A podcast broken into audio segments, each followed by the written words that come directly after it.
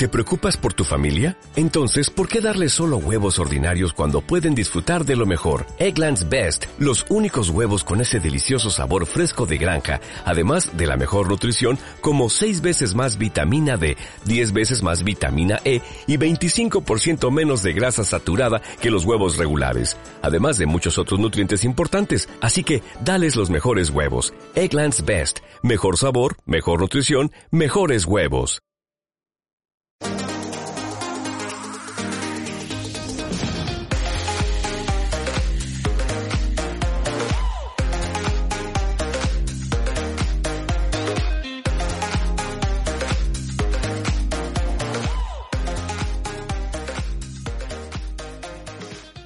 Bienvenidos, bienvenidos a un nuevo episodio de este su podcast más sobre psicología, episodio número 19 y con este episodio arrancamos la segunda temporada de estos podcasts. Primeramente, muchísimas gracias a todos por el apoyo en las distintas redes sociales, por todos sus mensajitos, por todo el cariño que nos hacen sentir a través de las redes sociales. El tema que trataremos el día de hoy es sin duda uno de los temas que en la actualidad es de una gran, gran importancia para la mayoría de nosotros, independientemente que este tema lo utilicemos en cuestiones familiares, en cuestiones de amigos, en cuestiones de relaciones de pareja. Este es un tema vital y no solamente en la actualidad, sino que lo ha sido a lo largo del tiempo pero actualmente em, se ha visto con una perspectiva diferente, gracias a que ahora se habla muchísimo más de ello a través de diferentes libros de autoayuda o incluso a través de lo que dicen muchos coach de vida, que es un término interesante que ahora actualmente se utiliza y no solamente en México, sino en distintos países. Es un término que cada vez se amplía mucho más. El tema del que les hablaremos el día de hoy es acerca de las causas de la dependencia emocional. En concreto hablaremos de cinco causas de la dependencia emocional. Realmente el tema de dependencia es un tema sumamente sonado y que realmente tiene un interés parece que bastante general para la mayoría de las personas. Por lo general, cuando buscan el tema de dependencia emocional, incluso si uno pone tal cual en Google dependencia emocional, lo primero que nos aparece son diferentes artículos relacionados, obviamente, con la dependencia, pero en cuanto a las relaciones de pareja. Pero sí cabe aclarar esto, y es que la mayoría de las veces cuando hablamos de dependencia, particularmente emocional, lo asociamos directamente con relaciones de pareja. Pero por supuesto que esto no únicamente es funcional para las relaciones de pareja. Ocurre en todo tipo de relaciones, así tal cual como lo escuchas. La dependencia también puede ocurrir en relaciones familiares, en relaciones de amistad, etc. En cualquier tipo de relación social puede existir dependencia emocional.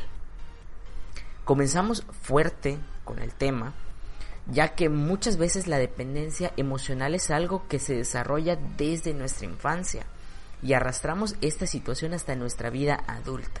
El gran detalle está en que no nos damos cuenta de ello, porque es algo muy natural para nosotros.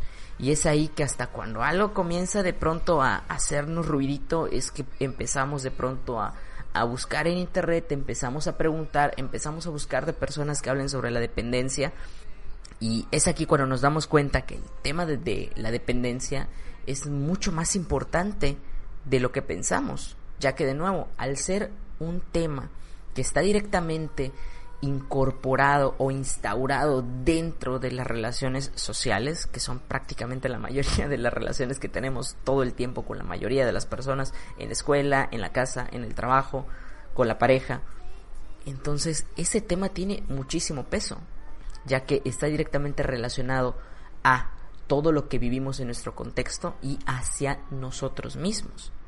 Por eso, por lo general cuando tenemos pareja es que este tema se hace todavía mucho más importante. Y de nuevo, es un tema del que sabemos desde hace muchísimo tiempo, pero que en la actualidad, cuando hablamos de dependencia emocional. La mayoría de las personas para la oreja porque resulta ser un tema además de muy interesante, un tema lamentablemente bastante común. Y esto, bueno, ya lo vamos a hablar a lo largo de este podcast, pero mucho tiene que ver con nuestra educación. Em, continuamos siendo dependientes, ya sea dentro de las relaciones de pareja, ya sea dentro de la familia, dentro incluso del trabajo tal vez, cuando adoptamos ciertas características en específico, que muchas veces estas características están íntimamente relacionadas con el desarrollo de nuestra personalidad. Muchas veces tampoco es que sepamos tan en claro que somos personas dependientes. A lo mejor hay personas que nos lo han dicho, amigos que nos han dicho que tengamos cuidado con ciertas actitudes que manifestamos, pero a lo mejor no lo tenemos tan en claro. Es algo confuso en ocasiones saber cuándo uno es dependiente y cuándo no, pero realmente por eso vamos a profundizar un poquito más primeramente en las causas y ya posteriormente incluso en otro podcast podremos hablar tal vez más en específico de características que presenta una persona con dependencia emocional. Así que vamos a empezar directamente con una de las causas que inciden directamente en nuestra perspectiva sobre la dependencia, sobre las emociones, sobre cómo formamos vínculos con los demás, es nuestra perspectiva cultural. Es decir, lo que aprendemos dependiendo de nuestra cultura, dependiendo de nuestra familia, dependiendo de quién nos enseña cómo relacionarnos. Como bien lo mencionaba con anterioridad, esto se aprende desde la infancia y ocurre hasta en las mejores familias, por, por decirlo de alguna manera. Es decir, nosotros aprendemos que las relaciones de pareja son de una manera determinada de lo que vemos de nuestros padres, de nuestros abuelos, si tenemos hermanos mayores, tíos o de las personas que simplemente están cerca de nosotros en nuestro contexto. Eso nos hace introyectar como correcta una manera errónea de llevar una relación de pareja.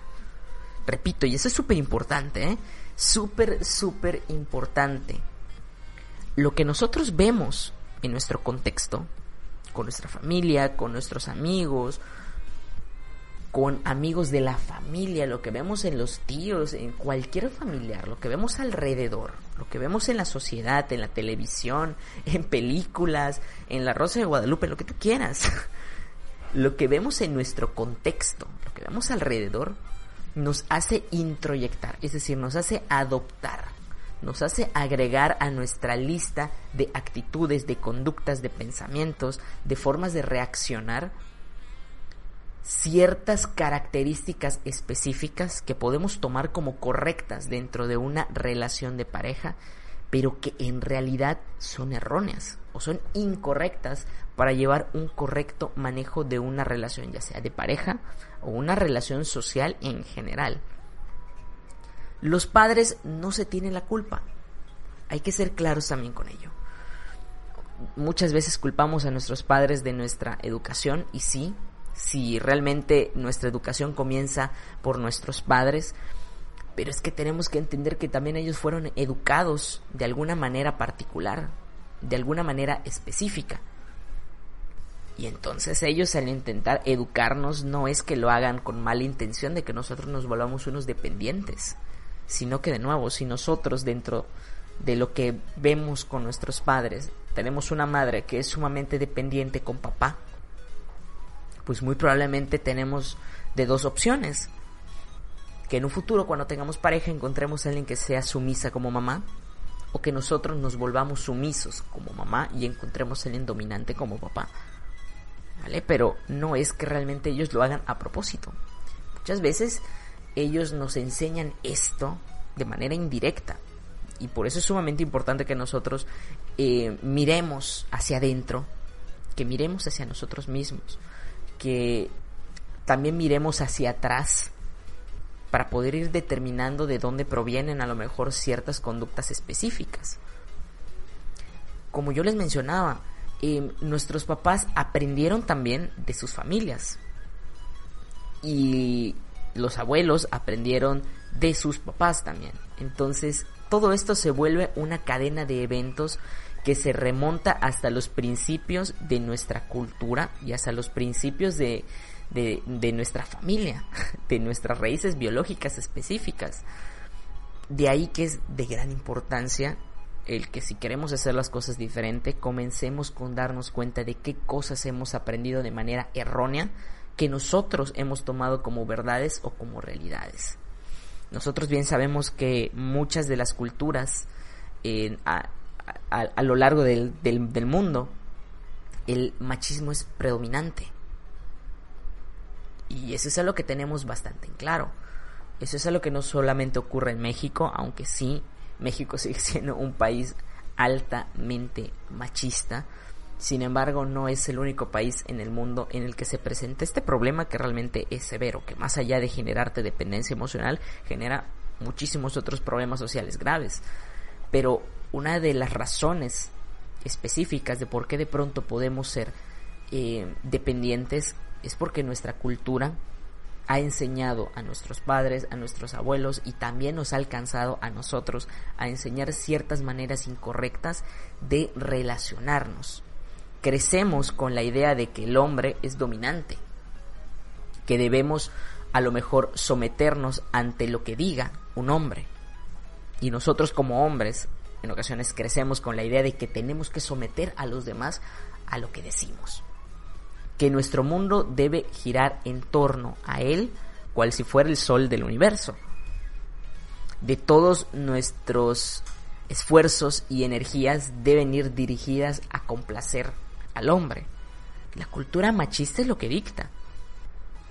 Y yo sé que suena muy mal, suena horrible, pero es algo que incluso sin decírselo directamente a nuestros hijos, con nuestras actitudes le podemos estar proyectando eso y fuera de nuestros hijos, si es que tú no tienes hijos, puede que tú como hijo hayas vivido eso proyectado de tus padres y esa sea una de las razones por las cuales eres dependiente. ¿Vale? Así como suena.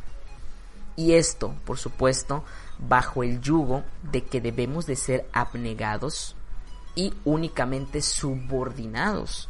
¿Vale? Que eso ya son otros temas culturales particulares en México muy sonados y parte de nuestras raíces, que es el ser abnegado. El hecho de que tú siempre tienes que ser sumiso, de que tú siempre tienes que complacer al otro.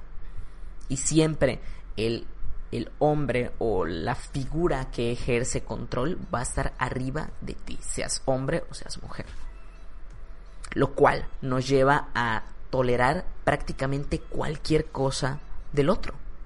Así sean insultos, golpes, humillaciones, infidelidades.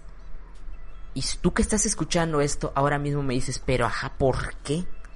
Porque la pareja nos da seguridad. Si lo vemos en un contexto de relaciones de pareja y tú toleras esto, porque te da seguridad, ¿vale? Y tú dirás, bueno, ¿qué tipo de seguridad me puede dar con golpes y humillaciones?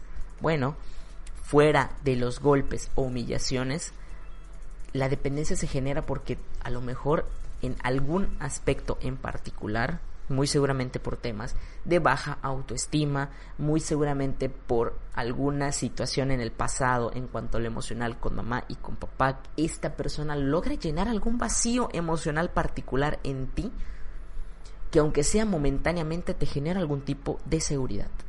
Y tú con tal de tener esos dos, tres minutos de seguridad, es suficiente para que toleres todo el resto. ¿Vale? ¿Por qué? Porque de alguna manera nos brinda lo que necesitamos en cuanto al aspecto económico y hasta emocional. Aunque sean migajas, uno siempre va a estar ahí cuando es dependiente. Y de nuevo, sobre todo cuando uno lo ha visto de alguna parte. Así entendemos qué es el amor. Si nosotros aprendemos que el amor funciona de esta manera para nosotros, esto es amor. Aunque claramente si nosotros lo vemos desde una perspectiva madura, desde una perspectiva objetiva, no es amor. Pero nosotros hemos aprendido erróneamente que el amor funciona así. Y ojo, esto también pasa del otro lado. Cuando el hombre es totalmente sumiso a la mujer. Ocurre en ambos polos, que obviamente normalmente ocurre a la inversa. La mujer termina por ser dependiente del hombre, pero también pasa totalmente lo, lo inverso, el que el hombre es totalmente dependiente de una mujer. Esto ocurre en ambos polos, en igualdad de condiciones, pero sí, seamos sinceros, es más frecuente viniendo de una mujer a un hombre. ¿vale? Pero esto también le ocurre a muchísimos hombres a lo largo del mundo. Aunque de pronto sea más sencillo ver que los hombres suelen ejercer este papel de control, no siempre es así. Muchas veces incluso, y por raro que suene esto, hay muchas mujeres que tienden a tener comportamientos machistas. ¿Vale?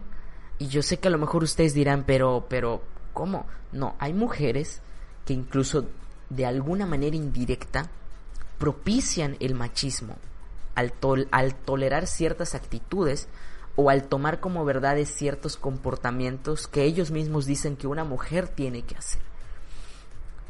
Y no les voy a mentir, muchas veces he escuchado de mujeres que le dicen a otras mujeres un ejemplo muy sencillo, pero es que es tu responsabilidad complacer a tu marido es tu responsabilidad el darle de comer cuando llega.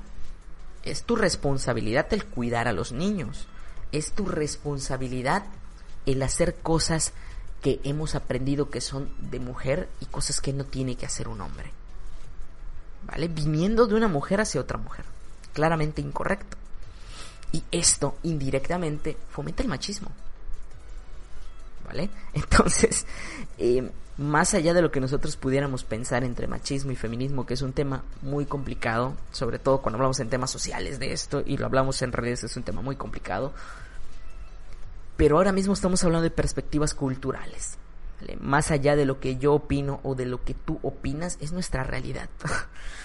y a nuestra, a nuestra realidad no podemos escapar. Más allá que estemos más o menos de acuerdo con esto, es una realidad en la que vivimos y lo que nos queda es intentar hacer las cosas diferente y no continuar con ese ciclo erróneo en cuanto a la forma de relacionarnos con otras personas. Todo lo anterior que les acabo de mencionar es hablando un poquito más en relación, como les mencioné, con las relaciones de pareja, ya que suele ver, suele ser el sitio en donde más vemos la dependencia emocional en vivo y a todo color.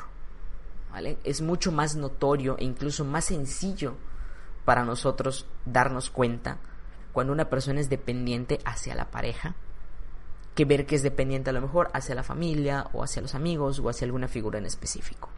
Hacia la pareja suele ser de las formas más sencillas de darnos cuenta que tenemos un problema de dependencia emocional.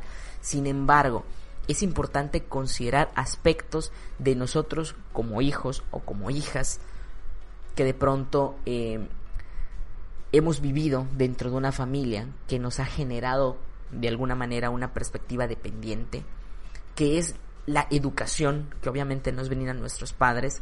Muchas veces las familias se educan bajo la ley de mamá o de papá, donde los únicos que merecen respeto son ellos. ¿Vale? Y aunque tú a lo mejor tengas en claro que las cosas no deberían ser así, pero sobre todo cuando eres niño, Em, te dicen es que esto se hace así, aunque tú como niño tengas en claro que las cosas no se hacen así. ¿Vale? Esto es otra situación súper importante de porque a veces crecemos con que sabemos que es incorrecto hacer tal cosa, pero aún así lo hacemos. porque Porque aunque es incorrecto, pero a mí me dijeron que lo tengo que hacer, e igual y lo hago y ya está. Entonces, este es otro punto súper importante a tener en cuenta. Que hay que ampliar un poquito más nuestra perspectiva independientemente de que hayamos aprendido a que tenemos que seguir ciertos patrones, es importante ir reconsiderando si aquellos patrones son funcionales o no para nosotros. Entonces, esta es otra perspectiva súper importante, donde también muchas situaciones de dependencia se generan debido a que dentro de la educación, la forma en la que los padres se relacionan con los hijos, es bajo precisamente esa ley que yo les mencionaba, en donde lo que yo digo lo haces. ¿Y por qué? Porque soy tu mamá y porque soy tu papá. Y tan sencillo como eso. ¿Vale? Y esto que genera también dependencia. ¿vale? A lo mejor no hemos visto el maltrato de mamá hacia papá o el maltrato de papá hacia mamá o la dependencia entre alguno de ellos, pero sí este tipo de conductas que ellos pueden tener con sus hijos o llegaron a tener con nosotros también genera dependencia. ¿Por qué? Porque nos están acostumbrando a seguir ciegamente un patrón. A esto es de lo que le llamamos un estilo de crianza autoritario, donde simplemente los hijos tienen que tolerar todo lo que digan o hagan los padres. ¿Por qué? Porque sí. Porque son tus padres y ya, te jodiste y punto. Y yo lo entiendo que cuando eres niño, cuando eres un adolescente, pues bueno, es muy difícil que podamos hacer algo al, al, respecto. ¿Por qué? Porque somos dependientes de nuestros padres en muchos sentidos y prácticamente obligatorio, ¿no? De, de obligación.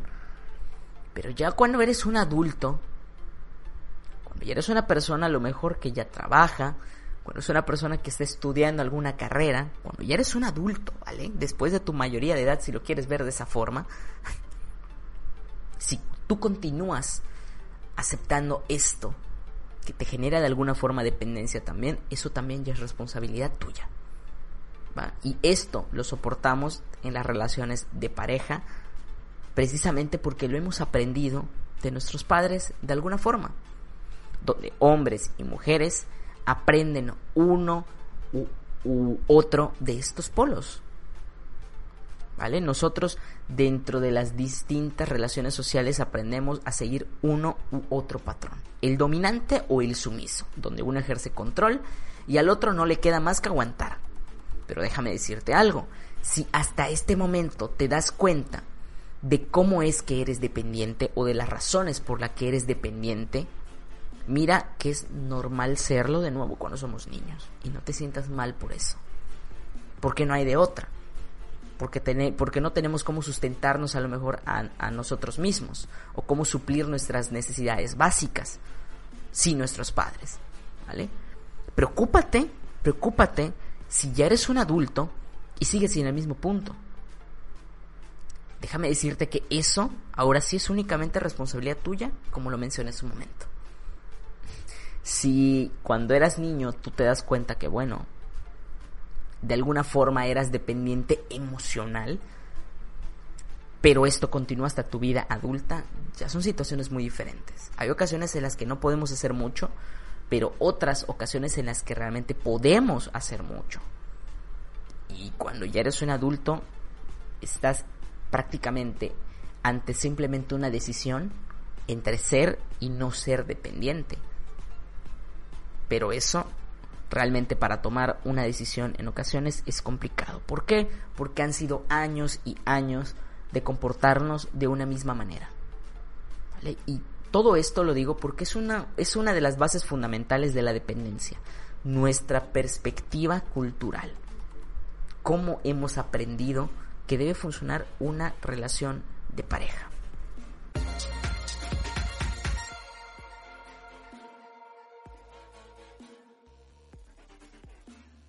El siguiente punto importante son las formas de apego. Y esto de alguna forma tiene relación con el apartado anterior, que eran las perspectivas culturales, que como pudimos escuchar tiene un gran peso en temas de dependencia emocional. Las formas de apego por supuesto que también tienen un gran peso en todo esto. Cuando hablamos de apego nos referimos a la manera en cómo un sujeto se vincula con otros.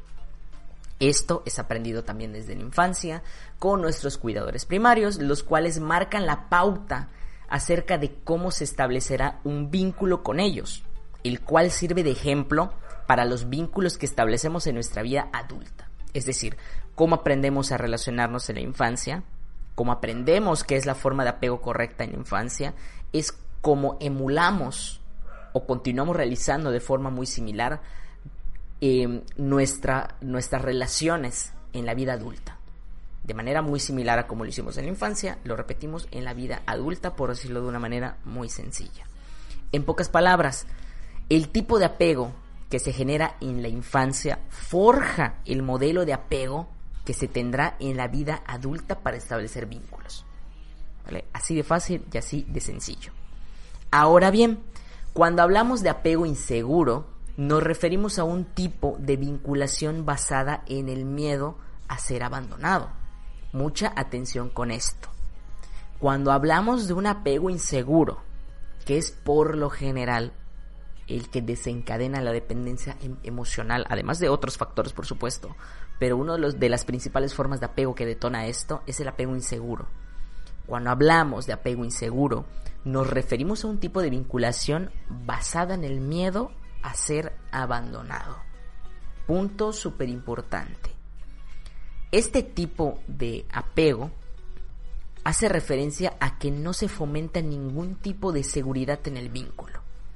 Es decir, el niño pequeño no tiene la seguridad de que esa figura va a permanecer con él o ella. Lo que genera que él, que quiere establecer el vínculo, es decir, el niño, hace lo posible para mantenerlo, por temor a perderlo. Es decir, el niño hace todo lo que puede, lo que está en sus manos, con tal de que esa persona o esa figura no se vaya y permanezca en ese lugar. Es decir, que no lo pierda. Por lo que hace lo necesario para conservarlo. Y por supuesto, esto no es percibido necesariamente como negativo en la infancia, ya que por lo general esto se tiende a normalizar. Normalizamos esta forma de vínculo, normalizamos el tener miedo a la pérdida, normalizamos el hecho de hacer todo lo posible para que la otra persona no se vaya. Es decir, la interpretación básica es que así funcionan los vínculos, por lo que es necesario comportarse de una manera determinada para conservarlo. Punto. Como mencioné con anterioridad, esto se genera desde la infancia con el tipo de apego fomentado por los padres, que está íntimamente relacionado con el estilo de crianza, por supuesto, y con las perspectivas culturales de la familia este tipo de apego inseguro es visto en padres que tienden a abusar de sus hijos. Y con esto hago referencia a que puede existir en específico maltrato psicológico o abandono en momentos donde el niño requería ser apoyado. Aquí ya entramos incluso en temas de maltrato, lo cual genera gran angustia en el menor que es abandonado. Y con ello el temor a perder la seguridad que le genera dicho vínculo, donde no solo puede hacer, donde no solamente se puede hacer presente el maltrato psicológico, sino también el maltrato físico e incluso conductas ambivalentes, es decir, de pronto una tendencia a mostrarse muy afectivo con los menores y en otros momentos mostrar desagrado, rechazo o maltratarlos. De ahí que incluso para los niños es un poco confuso, ¿no? Y esto son una de las principales razones por las cuales se genera la, dependencia. ¿Por qué? Porque los momentos en los que no hay rechazo ni maltrato, pues todo se encuentra aparentemente bien y es positivo. Y eso funciona de reforzador, ¿no? Pero por supuesto, cuando esto se termina y aparece el maltrato, pues es donde se genera una ruptura importante en el paradigma que nosotros tenemos de lo que es correcto dentro de un vínculo sano. De ahí la importancia de trabajar esto en sesión terapéutica. Sobre todo cuando nosotros ya nos hemos dado cuenta que somos dependientes, es importante trabajar esto con tu psicólogo, con tu psicóloga. Para trabajar en todos aquellos aspectos vividos en la infancia que se continúan arrastrando hasta la vida adulta. Es decir, elegimos nosotros como adultos o tenemos la oportunidad como adultos de elegir cómo vincularnos, aunque a lo mejor cuando éramos niños no hayamos tenido esa oportunidad. Ahora como adultos nosotros tenemos esa oportunidad de aprender a vincularnos de una forma diferente, pero por supuesto para ello es necesario que lo trabajemos en sesión terapéutica. Lo que podemos hacer es reaprender. Siempre es posible reaprender es posible reaprender y hacer las cosas diferente y comenzar a hacerlo ahora de manera adecuada.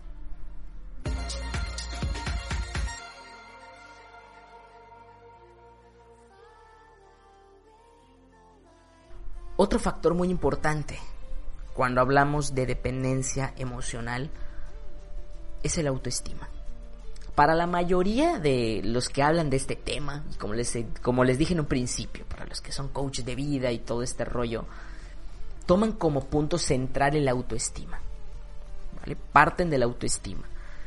Pero yo en este podcast lo que quiero que ustedes comprendan es que la dependencia no se genera específicamente solamente por uno de estos factores, sino que la dependencia es resultado del conjunto de todos estos factores, donde cada uno embona específicamente con el otro para generar la dependencia.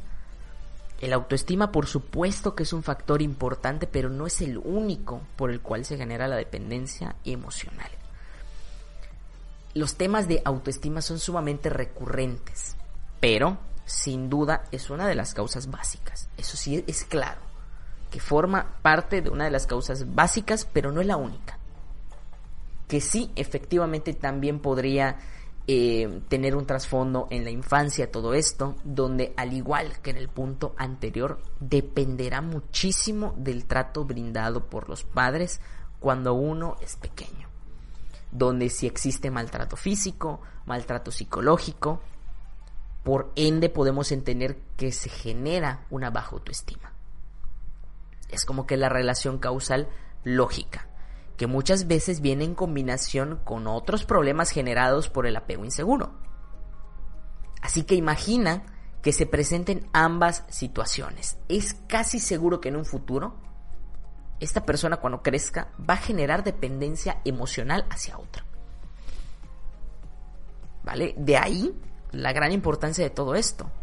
En específico, si hablamos de autoestima, nos referimos al, a lo que la persona busca dentro de una relación o vínculo. En esta ocasión, cuando vamos a hablar de la autoestima, es cómo la autoestima juega un factor en los vínculos. ¿Vale? Entonces, el rol que juega la autoestima en los vínculos es sobre todo con relación a la seguridad una persona con baja autoestima lo que busca es recibir seguridad en ese vínculo. ¿Vale? Por eso, cuando aparece, por pequeña que sea, la seguridad en ese vínculo, la persona se aferra, la persona se quiere quedar ahí. ¿Por qué? Porque al fin lo encontró. Lo que busca es seguridad y afecto, que es otra parte súper importante. Afecto del otro es una búsqueda constante de ello y también de aprobación.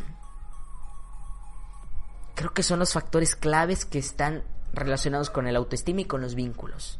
La seguridad, el afecto y la aprobación.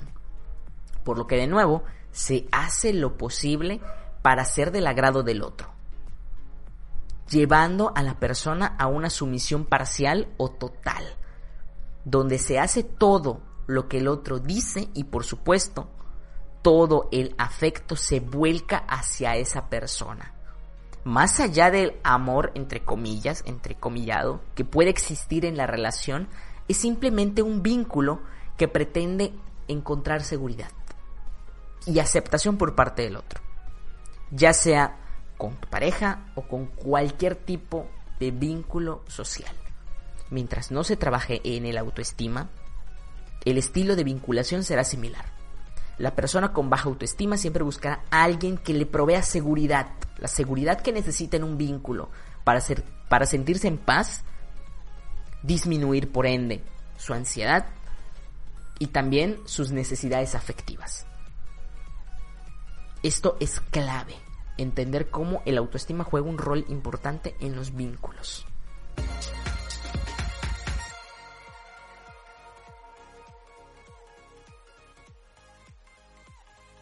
Otro punto muy importante.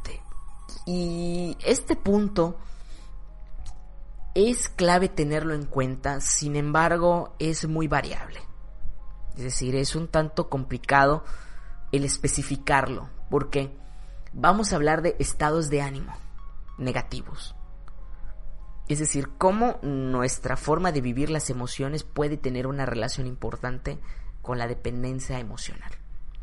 Aquí entramos directamente tal vez incluso en temas patológicos, donde las patologías pueden hacer que obviamente nuestro estado de ánimo lo vivamos de una manera particular, totalmente diferente a las demás personas. Sobre todo cuando entramos en temas patológicos, hablando del trastorno límite de la personalidad, que en resumen hace referencia a una persona que presenta un vacío emocional que busca llenar con la pareja o con ese vínculo. Y de ahí que la persona con dicho trastorno suele ser bastante inestable, ya que por un lado, cuando siente que dicho vacío no es llenado de manera adecuada por la pareja o por el vínculo, tiende a buscar a otras personas u otras parejas que llenen ese vacío. En el otro polo, se manifiesta como una persona sumamente demandante en lo afectivo. Muestra una gran inseguridad y en ocasiones tiende a irse al extremo de no verse sin pareja, de no verse sin ese vínculo y hacer lo que sea para no ser abandonado por esa persona. Por toda esta inestabilidad es que las personas o es que este tipo de relaciones tienden a fracasar, sobre todo cuando hablamos de relaciones de pareja. Una relación de pareja con una persona con trastorno límite tiende a fracasar precisamente por este factor cuando no se trabaja terapéuticamente. Tiende a fracasar y únicamente aumentar los síntomas de dicho trastorno en la persona que lo padece. Además de lo mencionado anteriormente, la persona con este trastorno puede mostrarse impulsiva, con pensamientos y sentimientos de inutilidad e inseguridad y por ello las relaciones suelen ser en momentos muy difíciles y complicadas. Tener una relación de pareja con una persona que posee un trastorno límite de la personalidad es muy difícil. Es muy difícil y si bien hay que ser comprensivos, porque hay que entender que la persona tiene características patológicas, eso no lo hace más fácil para el otro miembro de la relación. Por eso lo ideal es trabajar terapéuticamente en ello cuando sabemos que poseemos o nuestra pareja posee algún trastorno específico.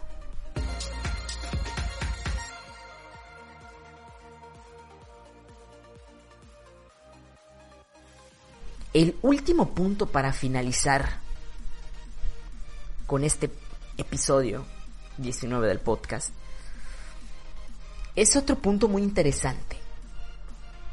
Y este punto va más allá de la dependencia emocional. También lo podemos aplicar a distintas situaciones de nuestra vida cotidiana. A distintas situaciones generales de nuestra vida. Y es el exceso de idealización y fantasía. Existe lamentablemente una tendencia a generar muchas expectativas cuando recién conoces una persona.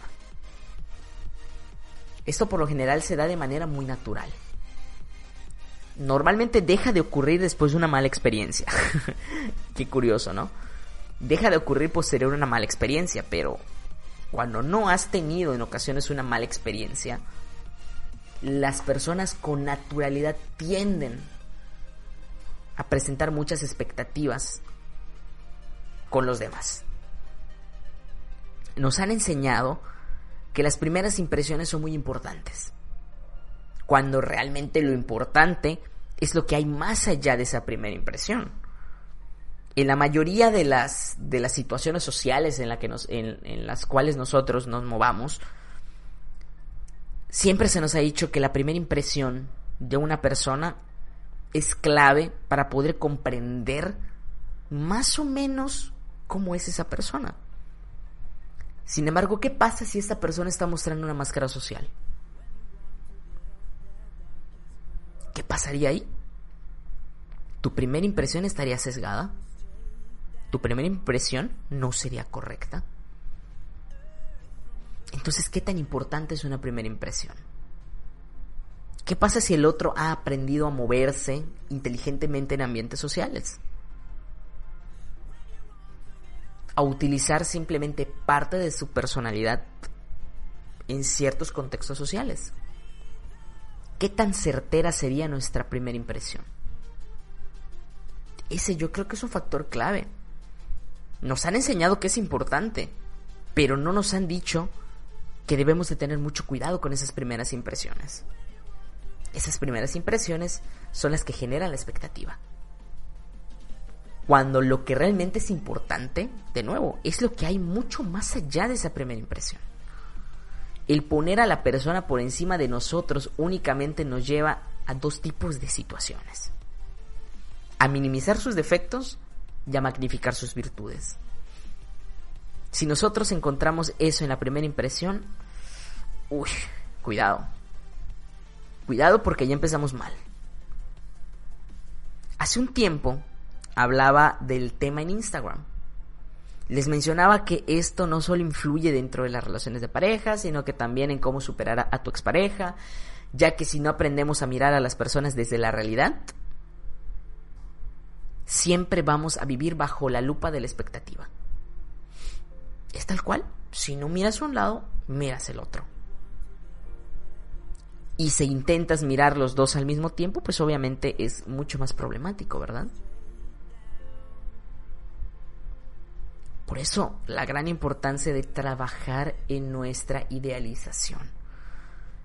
Hay que sacarnos de la cabeza los ideales, el por qué las personas se comportan de una u otra manera, de qué tan importante es la primera impresión. Si nosotros no aprendemos a hacer esto, difícilmente tendremos en claro cómo es realmente la persona que está enfrente nuestro.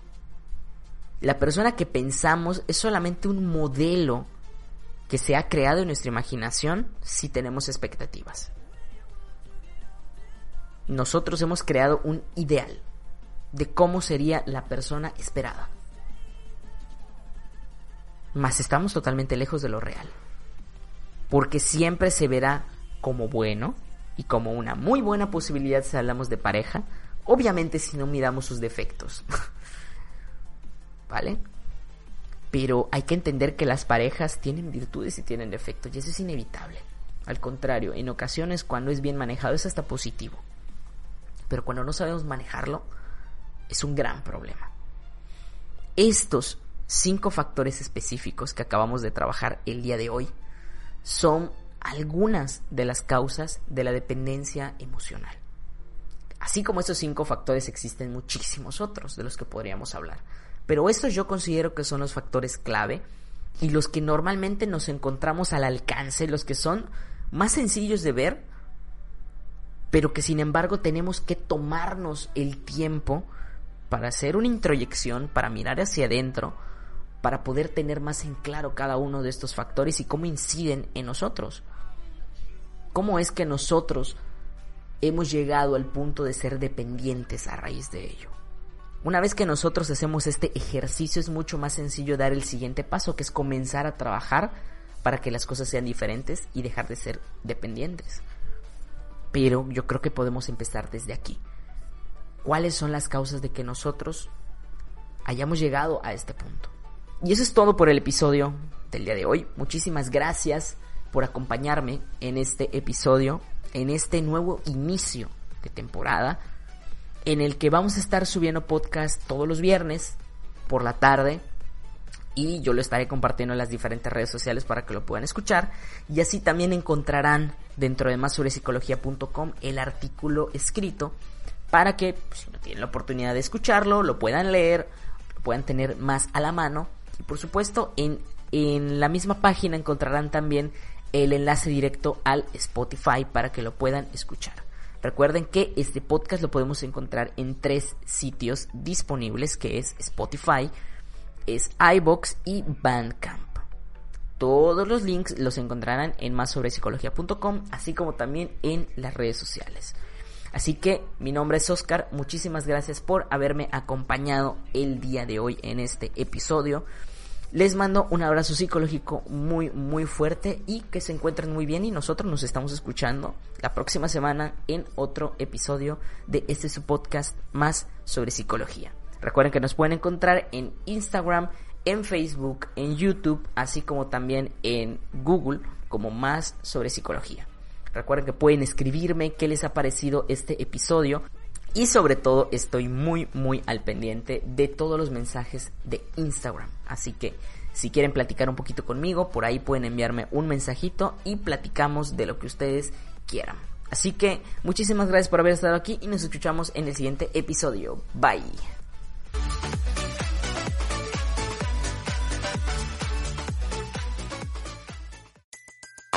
Everybody in your crew identifies as either Big Mac Burger, McNuggets, or McCrispy Sandwich. But you're the filet fish Sandwich all day. That crispy fish, that savory tartar sauce, that melty cheese, that pillowy bun. Yeah, you get it. Every time. And if you love the filet of fish, right now you can catch two of the classics you love for just $6. Limited time only. Price and participation may vary. Cannot be combined with any other offer. Single item at regular price. Ba-da-ba-ba-ba.